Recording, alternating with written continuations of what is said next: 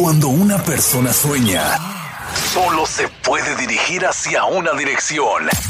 Pa'lante. Hay miles de historias, algunas de sacrificio, otras de riesgo, pero también de superación, y una de ellas podría ser la tuya. Inmigración, sueños, retos y triunfos. Bienvenidos al programa Pa'lante mi gente, de la firma de abogados Vázquez en Servi. Precisamente con la abogada Bárbara Vázquez nos conectamos en esta edición del podcast Pa'lante mi gente. Abogada Bárbara, bienvenida.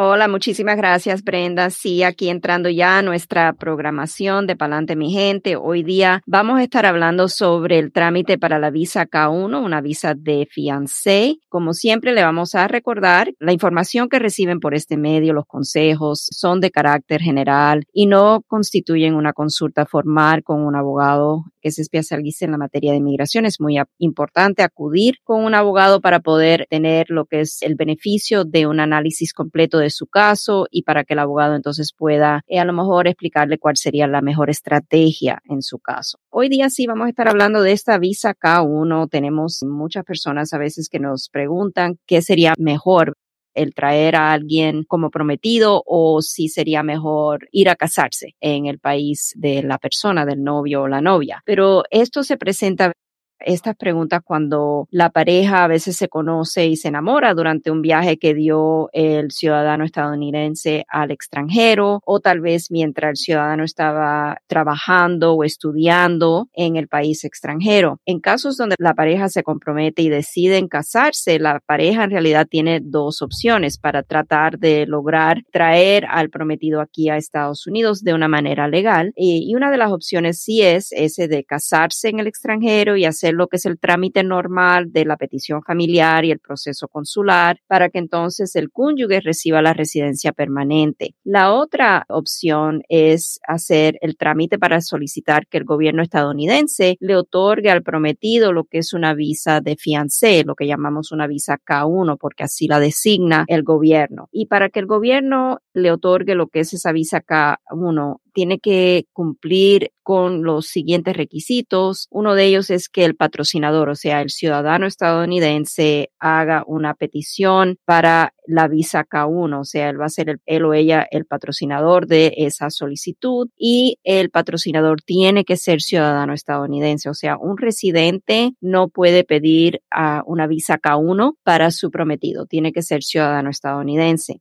Ambos, el patrocinador y el beneficiario, tienen que tener la intención de contraer matrimonio dentro de los 90 días de la llegada del beneficiario a Estados Unidos, o sea, de la novia o el novio ese matrimonio tiene que contraerse dentro de esos 90 días. Y también tenemos que a lo mejor añadir a esa petición para la visa K1 una declaración de que sí exactamente tienen esa intención de casarse, a lo mejor si ya tienen lo que es una invitación para la boda, si es que va a haber boda, eso se puede añadir a la solicitud también. No debe de existir ningún impedimento legal para contraer matrimonio. Esto significa que si alguno, ya sea el beneficiario o el patrocinador, estuvieron casados, anteriormente. Entonces tenemos que demostrar la inmigración que cuentan con lo que es el decreto de divorcio, un decreto de anulación o un decreto de defunción. La pareja también tiene que contar con evidencias de que se conocieron por lo menos una vez en algún momento durante un periodo de dos años previos a la entrega de la solicitud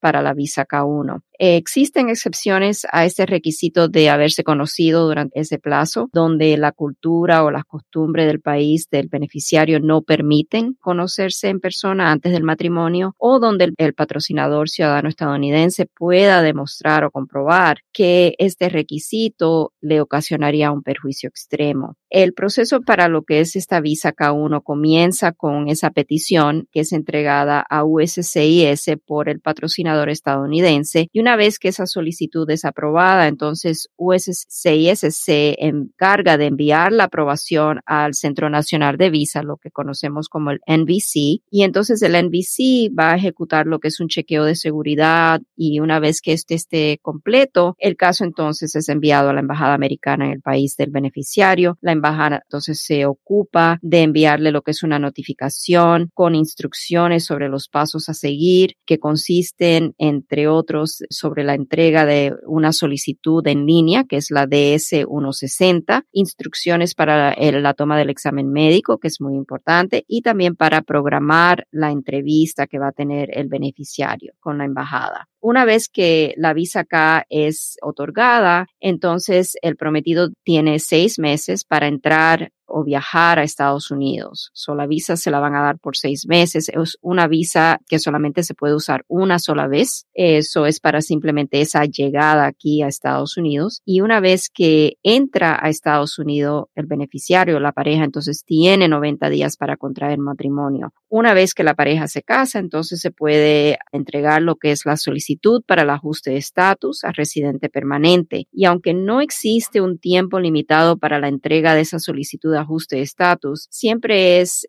beneficioso hacerlo de inmediato cuanto antes después de contraer matrimonio para que el beneficiario pueda recibir un permiso de trabajo y también si la solicitud de ajuste es entregada dentro de los 90 días de la estadía autorizada bajo la visa K1, entonces el beneficiario también puede recibir un permiso para viajar durante la espera de la adjudicación de la solicitud del ajuste de estatus. Esta información es bien básica, o sea, sobre cuáles serían los requisitos y cuáles son los pasos que tomaría el patrocinador y qué sucede después de que esa petición es aprobada. Pero siempre le vamos a recomendar si usted está planificando ya sea contraer matrimonio en el extranjero o está en duda que si debe de hacerlo de esa manera o debe de hacer su visa de fiancé, siempre le vamos a recomendar que consulte con un abogado que se especialice en la materia de migración. Y a veces las razones por querer hacer la K1 en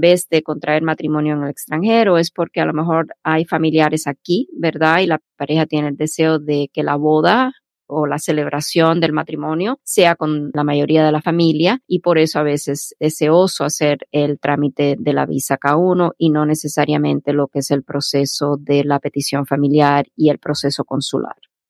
Abogada, entonces se podría decir que este es uno de esos procesos que el ciudadano, siempre y cuando no haya algún obstáculo, el ciudadano lo hace por sí solo para su prometido o prometida. O sea, no se necesita el apoyo de terceros, no se necesita incluir otros familiares. No, el ciudadano siempre va a ser el patrocinador. Ok, Listo. O sea, que no importa que la otra persona tenga o no familiares aquí en el país, como dice usted, va a decidir el proceso, como dice usted, si se quieren casar en el país de la persona que está fuera de Estados Unidos o venir a hacerlo acá, pero digamos le podría perjudicar a la prometida, digamos, suponiendo que es una mujer que está en otro país y que aquí tenga familiares, hermanos que hayan venido, X, no, no, no, eso no le va a perjudicar porque aquí cuando la persona está solicitando la K1 ya está adelantadamente, ¿verdad? Diciéndole al gobierno que el propósito de la llegada a Estados Unidos es efectivamente y exclusivamente para contraer matrimonio con el ciudadano estadounidense.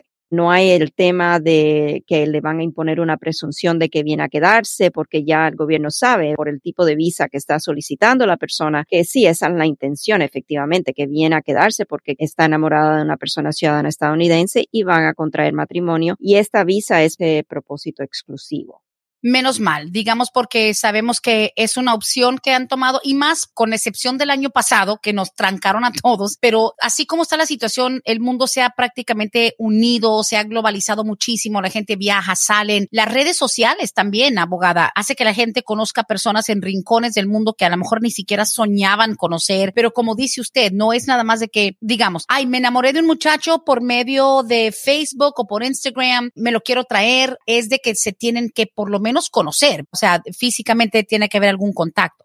Exactamente, sí. Eh, no se puede hacer, vamos a decir, simplemente por decir, me enamoré en Facebook y exacto, quiero ahora hacer una solicitud para la visa K1. Y por esto es muy importante si la persona ha viajado o piensa viajar para conocer a la persona, es muy importante mantener todas las evidencias de ese viaje, como el itinerario del vuelo, las transacciones que hicieron mientras estuvieron conociéndose en el país extranjero, fotografías de ambos juntos, paseando por el país extranjero. Todas esas cosas van a ayudar a apoyar la solicitud de la visa CAU. Pues bien, señores y señoras, es una opción. Ahora, lo de la gente a veces dice, bueno, y si lo hago, si la persona está aquí indocumentada, ya no es lo mismo traerla como prometida. Conocí un caso muy cercano donde el hombre estuvo aquí de indocumentado como por cinco o seis años, se quiso regresar a México para que la novia lo pidiera Sí, tenemos el obstáculo de que hay una presencia indocumentada en Estados Unidos y cuando salió del país desató un castigo. No se deben de hacer las cosas mal hechas. Ya en esa situación a lo mejor era preferible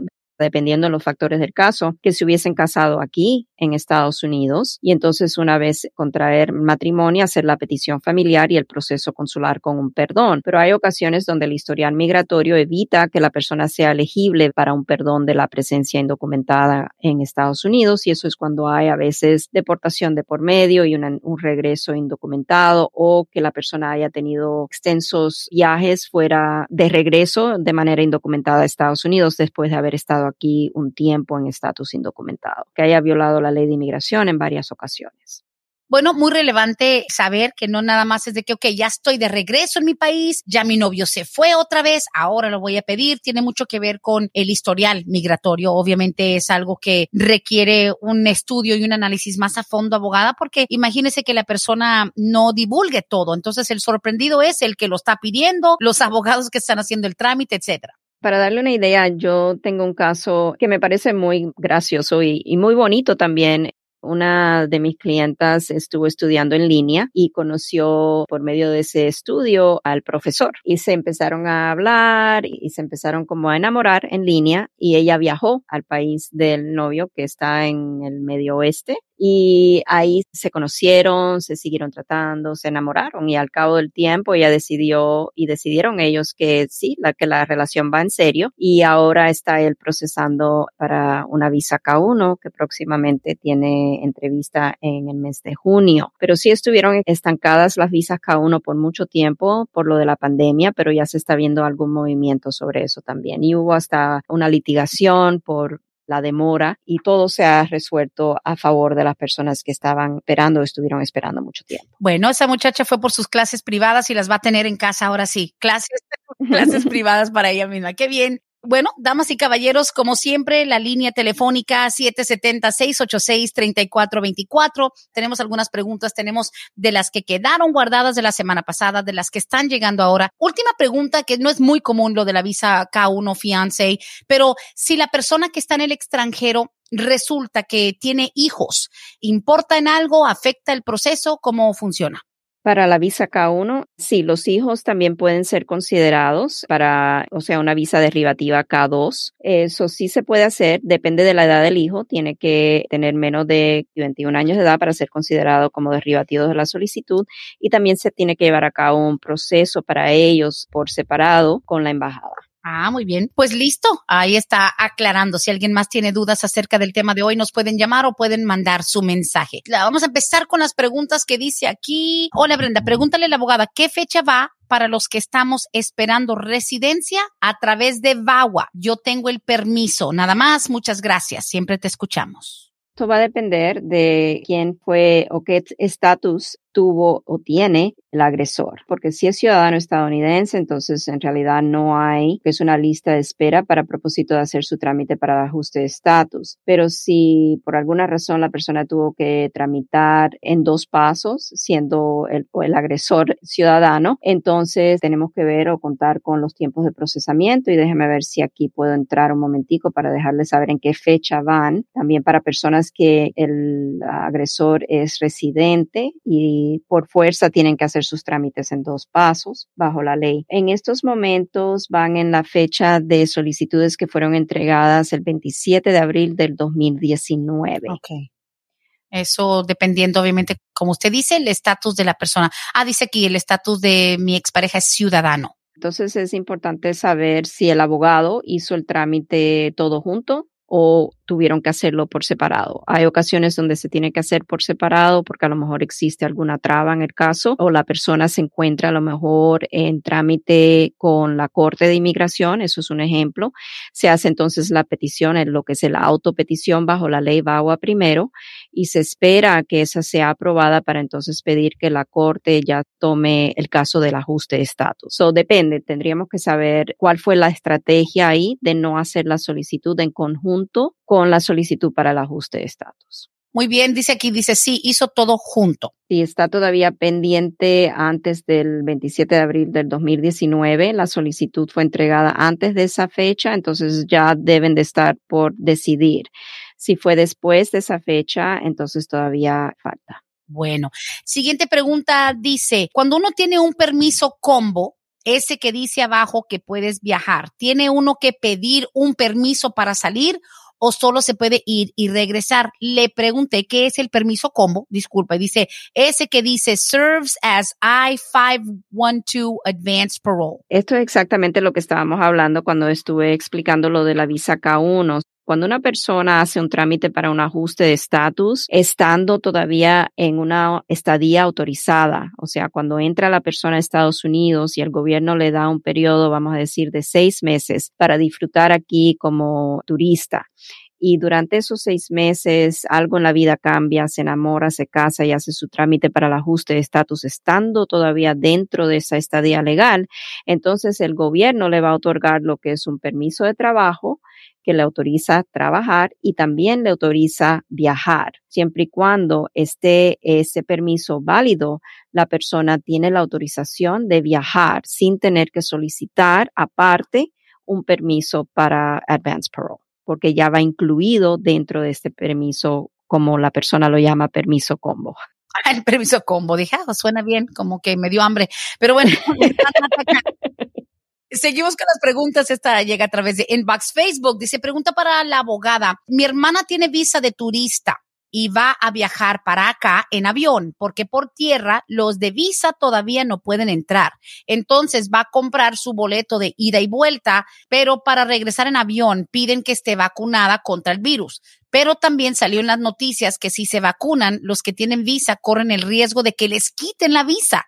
Quisiera saber si la abogada sabe algo de esto ya. ¿En qué afecta eh, vacunarte gratuitamente del COVID aquí teniendo visa de turista? Exactamente, no sé qué consecuencias se puede traerle eso, pero sí he escuchado noticias y he escuchado también en las redes sociales a las cuales pertenezco de colegas que han hablado sobre problemas cuando la persona entra, si divulga que viene a vacunarse, por ejemplo, eso puede ocasionar que le rechacen la entrada a Estados Unidos como turista. exactamente, eh, no le podría decir si va a tener ella problema o no en vacunarse aquí en Estados Unidos, pero es un riesgo, ¿me entiendes? Porque hay lugares donde sí hemos escuchado que han habido ese tipo de problemas. Hay que tener cuidado y saber que puede ocurrir eh, un regreso en el aeropuerto si es que las autoridades de esa entrada, de ese lugar de entrada, han tenido ya un historial de rechazar entradas no entendería, será porque es como una forma de aprovechar un beneficio de salud, ¿verdad? Exacto. Y aquí hay que rogarle a los estadounidenses que se vacunen, ya ni quieren, ya no hay lista de espera, you can do a walk-up, you know, vaccine, y sin embargo, al que quiere hacerlo, qué triste que lo tomen en su contra, ¿no? Exactamente. No debería ser así, exactamente, porque estamos hablando de la salud pública a nivel mundial. Ay, ay, ay. Pues bueno, continuamos con las preguntas. Dice aquí, buenos días. ¿Qué tanto afecta cuando la persona que me pidió dejó de trabajar? La persona que la pidió, lo que tenemos que saber es en qué etapa va el caso, porque si estamos todavía en la etapa donde hace falta someter lo que es el affidavit de manutención, el patrocinador de la solicitud para que esta persona pueda lograr la residencia, no puede comprobar que tiene suficiente ingreso, entonces el gobierno va a exigir que cuente con un copatrocinador hay que tener un copatrocinio, donde ese copatrocinador tiene entonces que cumplir con la cuota mínima, dependiendo del tamaño de familia, para que pueda ser patrocinador de la solicitud o copatrocinador de la solicitud. No necesariamente simplemente porque dejó de trabajar quiere decir que ya esta persona pierde el beneficio de poder hacerse o convertirse en residente permanente, pero va a depender si pueden contar con un copatrocinador que pueda respaldar lo que es el FTV de manutención. Bueno, seguimos con las preguntas. Dice aquí, buenos días, yo quisiera saber que para los que están esperando asilo político, no han dado la posibilidad de viajar a su país, aunque sea por emergencia médica. La persona puede viajar. El problema es que, aunque sea por emergencia, eso va a ir totalmente en contra de la solicitud de asilo político, porque la persona está pidiendo una protección de este país está diciéndole al gobierno al solicitar el asilo de que no puede regresar a su país por razones de persecución, emergencia o no emergencia. Esa es la manera que el gobierno considera el viaje al país de donde la persona está pidiendo protección. Ya, sí nos habían preguntado. Creo que a veces preguntan para ver si la respuesta cambia.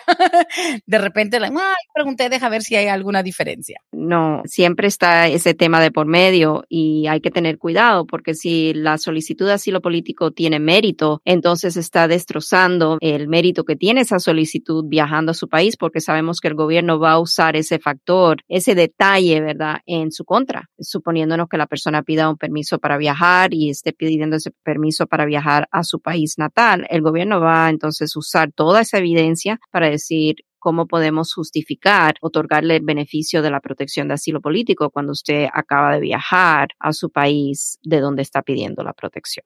Seguimos con una pregunta más y creo que es la pregunta más común en la historia de Palante Mi Gente y de todos los programas anteriores, pero es yo creo que la que más representa a gran parte de nuestra audiencia desde hace casi seis años, pero no falta alguien que la haga. Dice aquí, soy una persona que llegué hace más de 20 años. Mi hija ya va a cumplir 21. Nunca he salido del país. Es una madre con una hija de ya pronto 21 años sin ninguna salida, ¿cómo me podría arreglar? En este caso, la hija cuando cumpla los 21 años de edad tiene el derecho de solicitar a su madre como ciudadana estadounidense, ella ya teniendo los 21 años de edad puede someter esa petición familiar. El problema que se presenta en estos casos es que si la madre entró de manera indocumentada a Estados Unidos, entonces ha acumulado presencia indocumentada aquí en Estados Unidos de más de un año y la ley le exige que salga del país para un proceso consular. Por lo general,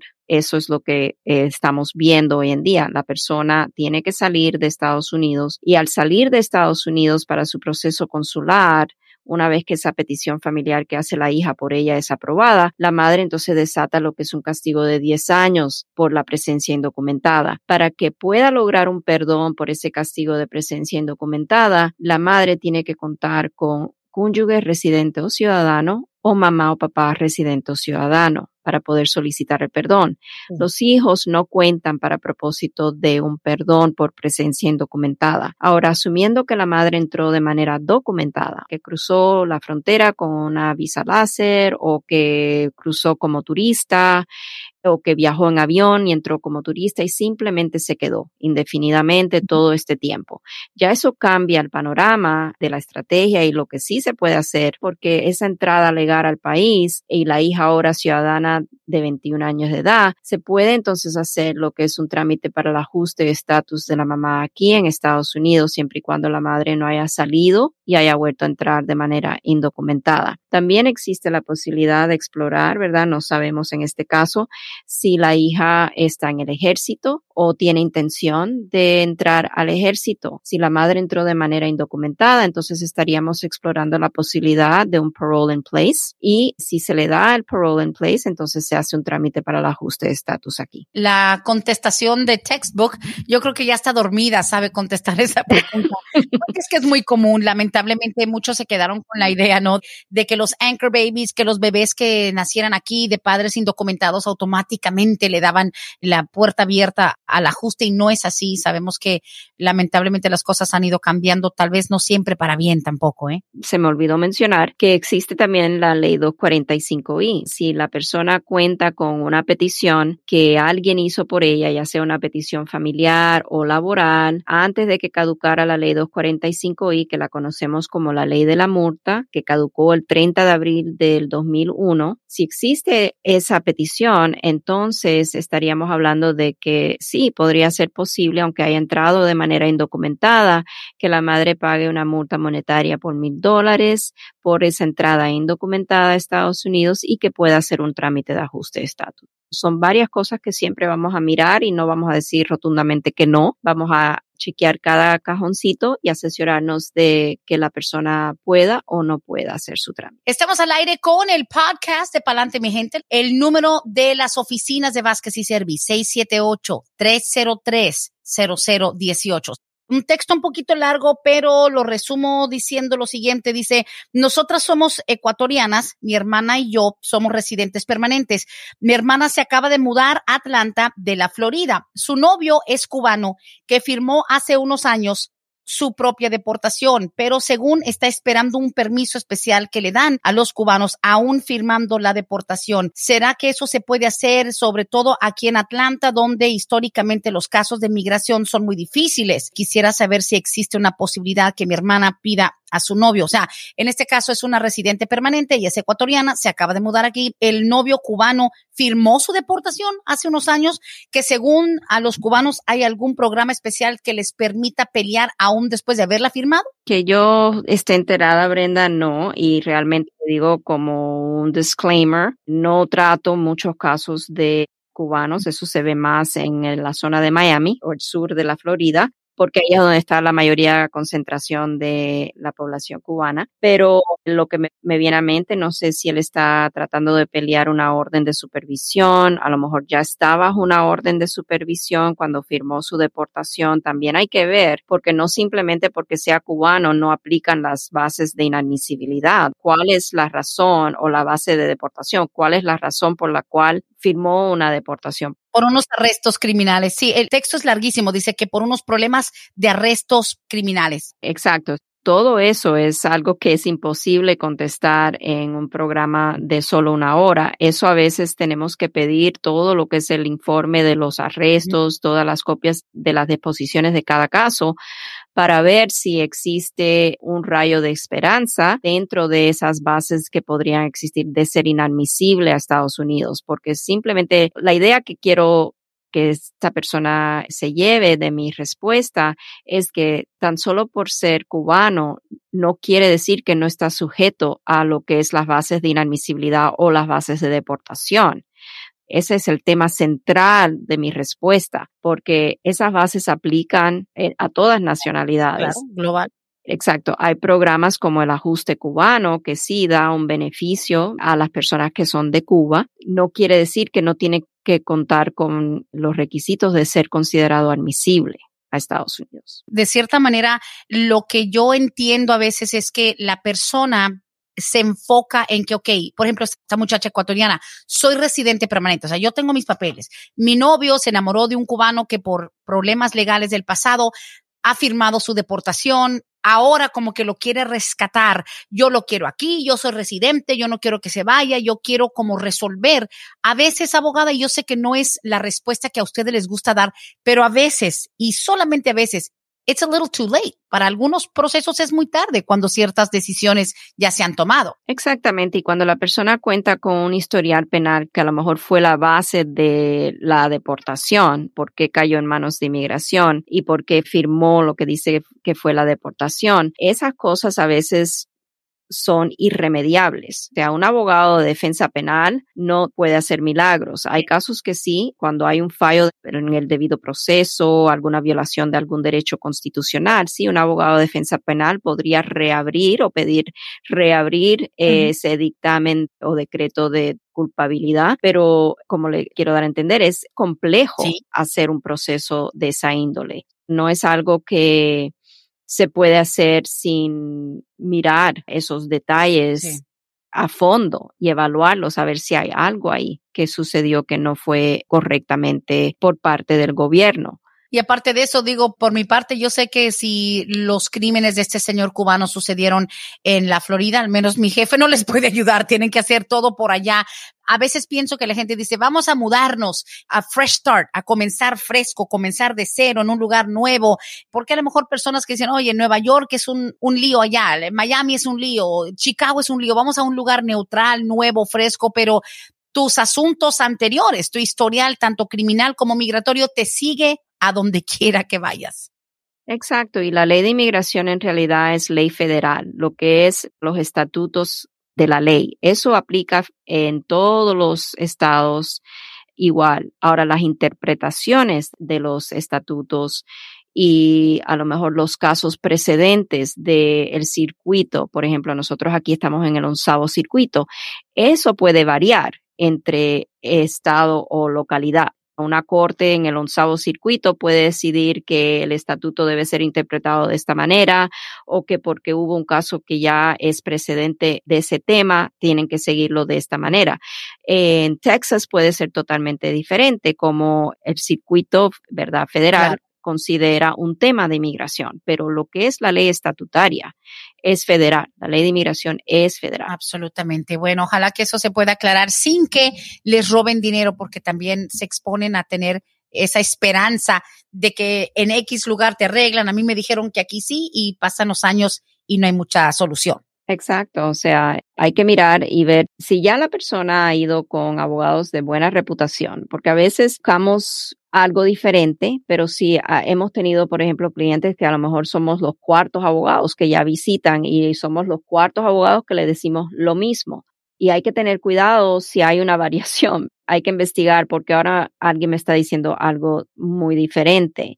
Buscar la reputación del abogado y asesorarse de que la asesoría que está recibiendo es una asesoría verídica o veraz, que sea de alguien con experiencia. Sí, alguien confiable. Pregunta, dice, para la visa U, ¿se puede aplicar por fraude y daño psicológico por parte de un ciudadano americano? Depende. Tendríamos que exactamente ver cuál fue ese fraude que la persona cometió le voy a dar un ejemplo. Lo que es perjurio es algo que es considerado bajo lo que es el estatus U. Déjeme buscar, voy a buscar la lista para asesorarme de los crímenes que están en la lista exactamente. Y por supuesto, la visa U es aquella que muchos han tratado de aprovechar después de haber sido víctimas de un crimen violento, pero de pronto el abogado nos puede explicar si es que hay algún lugar para expandir un poco más los crímenes. De repente, en este caso, creo que es algo que tiene que ver con un asunto laboral donde hay mucho dinero de por medio y la persona que debe está amenazando a la persona si está amenazando a la persona, entonces estamos hablando de, depende de la amenaza, pueden ser considerados amenazas terrorísticas. Ahí estamos hablando ya de, sí, eso es definitivamente, cae dentro de lo que es un crimen de, de violencia. Aquí lo que veo es, por ejemplo, chantaje, oh, lo que es extorsión, fraude en contratación de mano de obra extranjera, So, es muy probable, eh, perjurio es otro, como le había explicado. Por eso le digo que depende de los factores del caso, de qué es lo que está sucediendo. A lo mejor sí hay un posible reclamo para eh, una certificación. Ahora, si se trata de fraude en la contratación de mano de obra, entonces estaríamos eh, pidiendo la certificación al Departamento de Labor y la persona tendría que hacer su reclamo con el Departamento de Labor del Estado de lo que está sucediendo. Si es algo más allá, como amenazas que está recibiendo la persona y son amenazas a lo mejor de algún tipo de agresión, entonces estamos hablando de que ahí hay que hacer un reporte a la policía por los actos o las amenazas terrorísticas que la persona está recibiendo por parte de este empleador. ¿Cierto? Y obviamente no quita el hecho de que igual es un proceso bastante tardado y hay que buscar paciencia donde a veces no la hay.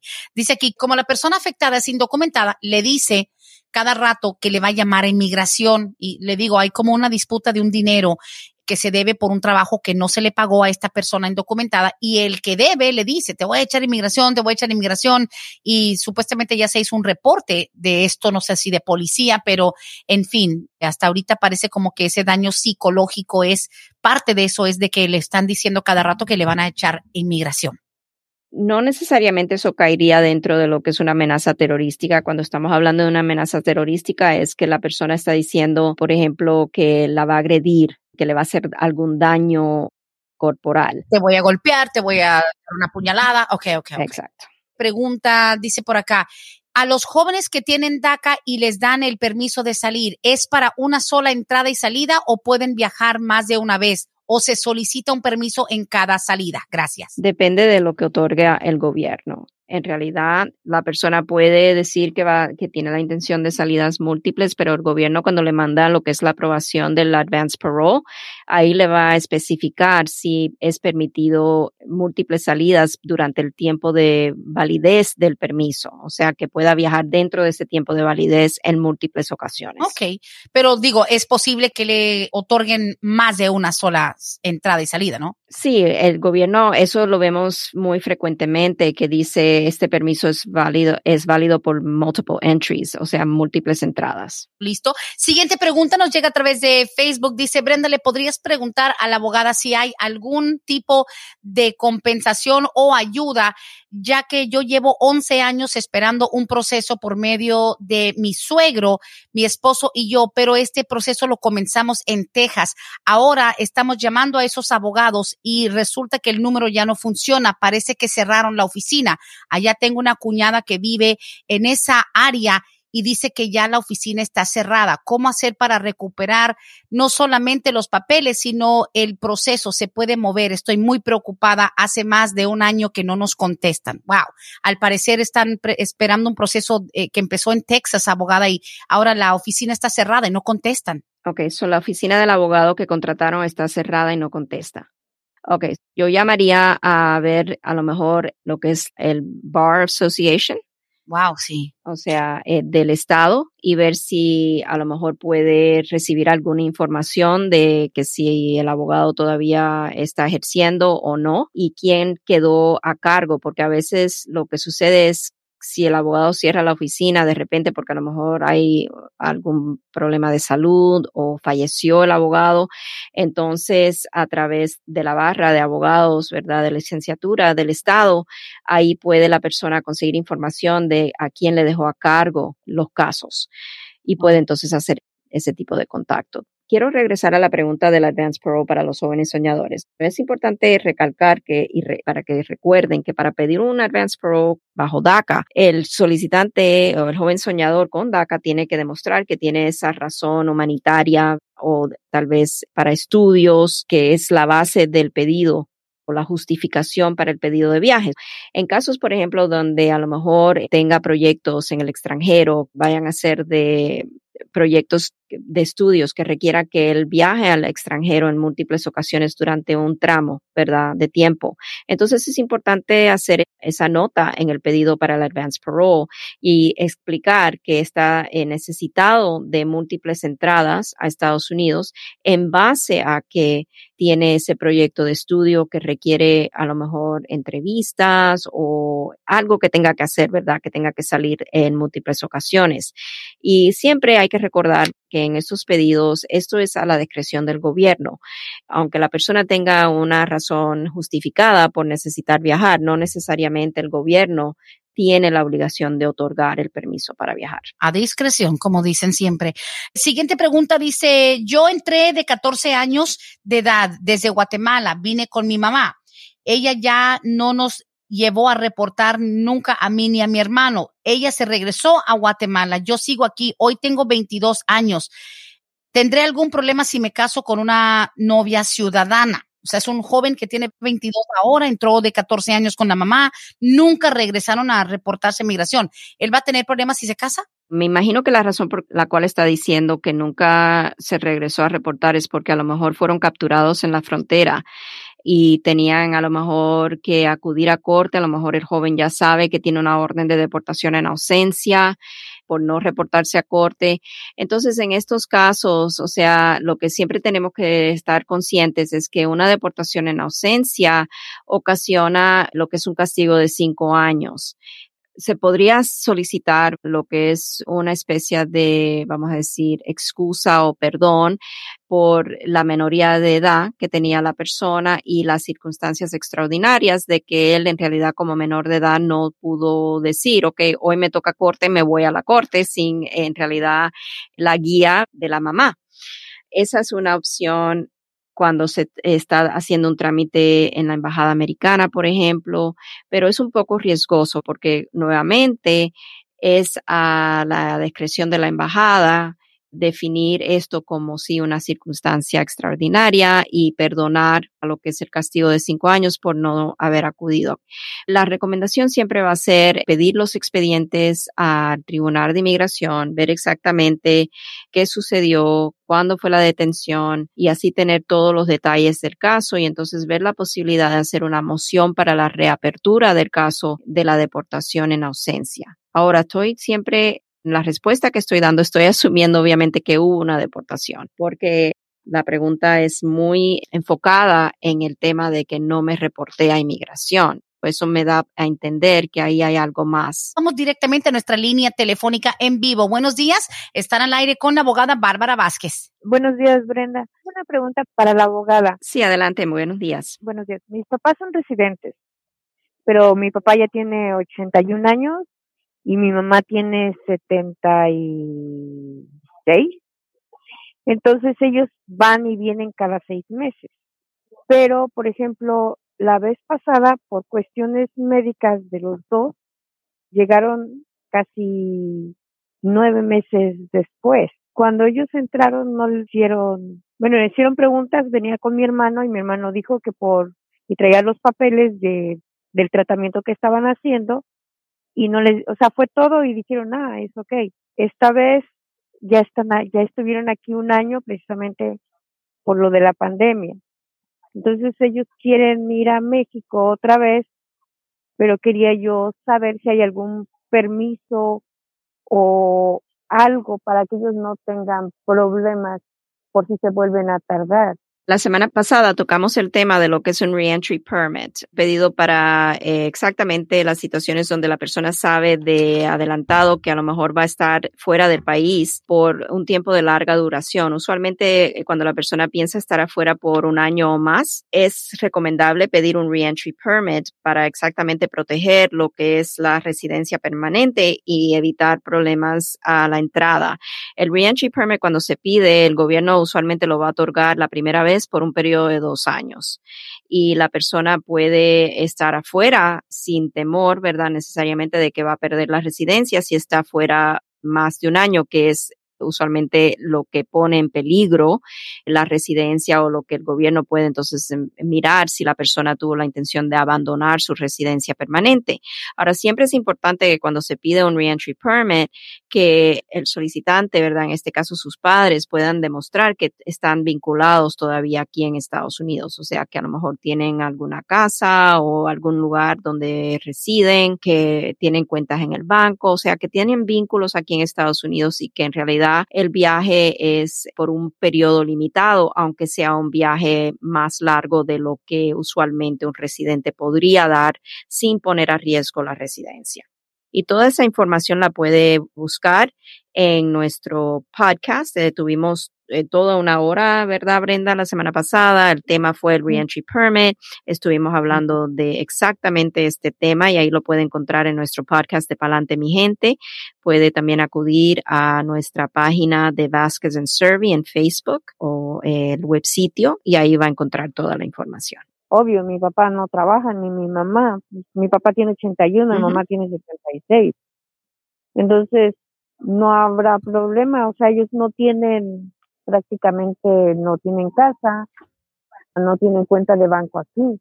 Siempre va a ser ellos tienen la carga de la prueba de comprobar que no tienen la intención de abandonar la residencia. So, siempre es buena idea, ¿verdad? Que tengan algo, que tengan alguna evidencia de que sí están residiendo aquí, que no están utilizando la residencia más bien como una visa de turista. Cuando los llevamos aquí al doctor, ellos no les gusta porque no entienden y ellos quieren entender lo que le está diciendo el doctor.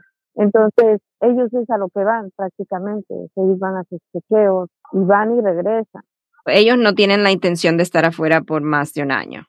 Ok. No deben de tener problemas, pero si el gobierno ves que ellos están afuera con mucha frecuencia por seis meses o más, sí pueden pasarlos a lo que es una segunda inspección y hacerle preguntas relacionadas a por qué viajan con tanta frecuencia y están fuera con tanta frecuencia. En ese momento, ellos tendrían que o deben de tener alguna evidencia de que sí están radicando aquí en Estados Unidos y que a lo mejor los viajes son simplemente para la necesidad de verse con su médico, para los tratamientos que tienen que llevar a cabo y que son, o sea, muy limitados, pero sí hay que explicarle a sus padres que sí, ese riesgo siempre se corre y deben de cargar con alguna evidencia de estar vinculados aquí en Estados Unidos. Usted es la hija, pueden tener evidencias de los familiares que están acá, o sea, más cercanos de los hijos que tienen hijos aquí en Estados Unidos. Si ellos viven con usted o con uno de sus otros hijos, tal vez una carta notariada de los hijos que están al cuidado de sus padres y que ellos están viviendo aquí en Estados Unidos. Si tienen algún movimiento de dinero, deben de tener una cuenta en el banco de donde ahí a lo mejor ellos pueden eh, demostrar con los estados de cuentas de banco que hay algunas transacciones que hacen durante los meses que están acá para tener algo, ¿verdad? Y no estar totalmente desamparado con el tema de las evidencias. Ah, ok, ok. Sí. Hay que ser creativos. Muchas gracias por la llamada. Sí, gracias a ustedes. Gracias, buen día. De nada, igualmente. Gracias. Y pues sí, abogado, como quien dice, la carga de la prueba va encima de quienes dicen, ok, tengo mi residencia, pero yo salgo mucho, a veces me voy a quedar más tiempo. Sí tiene que haber cierta raíz, a pesar de que tal vez porque son ancianos pensarán, ay, no les van a pedir nada, pero igual, o sea, tienen que demostrar que su interés es estar aquí. Ahora, por si nomás, just, I mean, hypothetically, hipotéticamente hablando, abogada, un viejito dice, ¿sabes qué? Yo tengo mi residencia, yo no me quiero hacer ciudadano, ya estoy muy viejo, pero ¿les podrían cambiar de alguna manera u otra el estatus, como dice usted, tal vez como turista o, o ya no conviene hacer como ese tipo de retroceso, un downgrade? Para puedan lograr una visa de turista tendrían que abandonar la residencia totalmente y pedir lo que es la visa de turista, que es un poco riesgoso, especialmente si ya la persona ha sido residente permanente anteriormente, ¿verdad? Porque nuevamente cuando estamos solicitando una visa de turista, siempre el gobierno va a tener esa presunción que vienen a quedarse, específicamente si tienen hijos ciudadanos estadounidenses, mayores de 21 años de edad, que puedan hacer otra nueva solicitud de ajuste de estatus. Eso siempre va en contra de poder refutar esa presunción. Es un poco riesgoso hacer eso, a no ser que ya los padres se decidan, sabe que ya no voy a vivir más aquí en Estados Unidos y no le interesa el regresar aquí y quieran correr ese riesgo. Yo creo que en este caso que ellos están ya de mayor edad, ya son personas de tercera edad, deben de considerar cargar con ellos, ¿verdad? Cuando están ya planificando su viaje y van a estar un, tiempo fuera de Estados Unidos, cargar algunas evidencias de los vínculos que tienen acá y no sacarlas en el aeropuerto aquí, a no sea que sean pasados a esa segunda inspección donde a lo mejor le hagan unas cuantas preguntas para que, eh, el gobierno esté satisfecho de los vínculos que tienen aquí, que efectivamente ellos viajan simplemente para sus procesos médicos, tal vez alguna constancia del médico en México, de que le estén explicando que si ellos vienen con frecuencia, las visitas que tienen, que tanto tienen que estar yendo, con qué frecuencia, etcétera. Y cerramos el programa con esta última llamada. Dice, ¿le puedes comentar mi caso a la abogada? ¿Cómo me perjudica? Tengo permiso de trabajo y esta es una persona que también es cliente del abogado Sperling. Dice, ya sabes mi caso, él tiene un permiso de trabajo abogada que es en base a lo que es el asilo político. Es una persona originaria de México, está todavía con un permiso de trabajo vigente que se vence en el 2022, pero se vio involucrado en un asunto criminal donde fue agredido, pero las cosas lamentablemente no salieron bien y la persona que lo agredió fue quien en realidad llamó a las autoridades todo se le volteó, está enfrentando unos cargos de felonía de los cuales pues obviamente se va a tratar de pelear, ya sea que se caigan los cargos, desmes o que se puedan reducir. En todo caso, dice, si salgo bien librado del problema legal, será posible que todavía pueda renovar el permiso de trabajo que se le vence 2022. Es un permiso de trabajo por asilo político. Sí, siempre y cuando la solicitud del asilo esté pendiente y vamos a decir que él no tenga todavía un cargo, que no haya sido desestimado el caso de que está tratando ahora, su caso penal puede renovar su asilo político. Lo que aquí el gobierno va a mirar es si la persona todavía tiene su caso de asilo pendiente y me imagino que esté pendiente ante USCIS, tal vez si está pendiente ante la corte, entonces yo creo que ahí sería más factible que hable con su abogado de inmigración. Sí, importante que lo pueda aclarar. Abogada, hasta aquí llegamos el día de hoy, intenso el programa, mucha pregunta y obviamente muchas que quedan pendientes para la próxima edición, pero sobre todo invitando a todos que llamen al 678-303-0018. Eh, breve, unos segunditos acerca del proceso por ahora de las citas. ¿Sigue siendo virtual? ¿Cómo se hace el proceso de las citas? Sí, todavía estamos virtual. Yo creo que ya estamos en uh, conversaciones para próximamente, tal vez el mes siguiente, ya reabrir la oficina de un todo. Estamos en espera de ver cómo se resuelve esto de las vacunas entre todas las personas que trabajan con nosotros, porque eso es muy, muy importante. Pero por teléfono virtual, sí estamos recibiendo algunos clientes en la oficina que necesitan finiquitar trámites, firmar a lo mejor a la toma de las huellas dactilares o eh, no es que no estemos recibiendo, pero las consultas por lo general todavía las seguimos haciendo virtualmente. Claro, muy limitado el contacto físico todavía hasta que no se aclare otra cosa. Abogada, como siempre, 678-303-0018. Muchísimas gracias y aquí estaremos esperando la próxima edición. Muchísimas gracias a todos y como siempre los esperamos aquí el próximo martes. Gracias Brenda. Hasta aquí hemos llegado hoy, pero siempre vamos pa'lante mi gente con Vázquez en Servi. Hasta la próxima.